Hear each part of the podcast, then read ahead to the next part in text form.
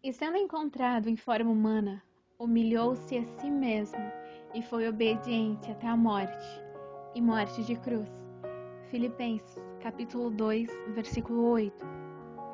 Neste trecho da carta de Paulo aos Filipenses, podemos compreender o quão importante é o significado e o valor que a cruz representa.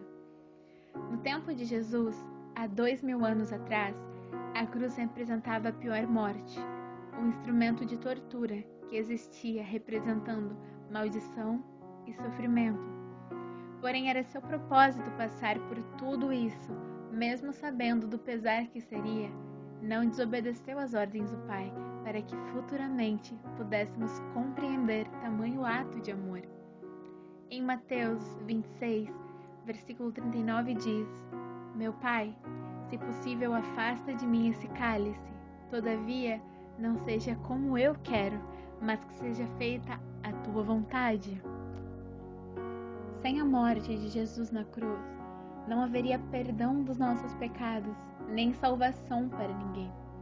A cruz representa o preço que foi pago para nos salvar. Assim como Jesus, todos nós temos uma cruz a carregar. Lucas capítulo 9, versículo 23. Se alguém quer vir após mim, negue-se a si mesmo, tome cada dia a sua cruz e siga-me. Entregar o nosso caminho ao Senhor, morrer para as coisas mundanas e receber a vida espiritual, recomeçar em Cristo, isso representa a nossa cruz. Abster-se das coisas do mundo para viver a glória de Deus.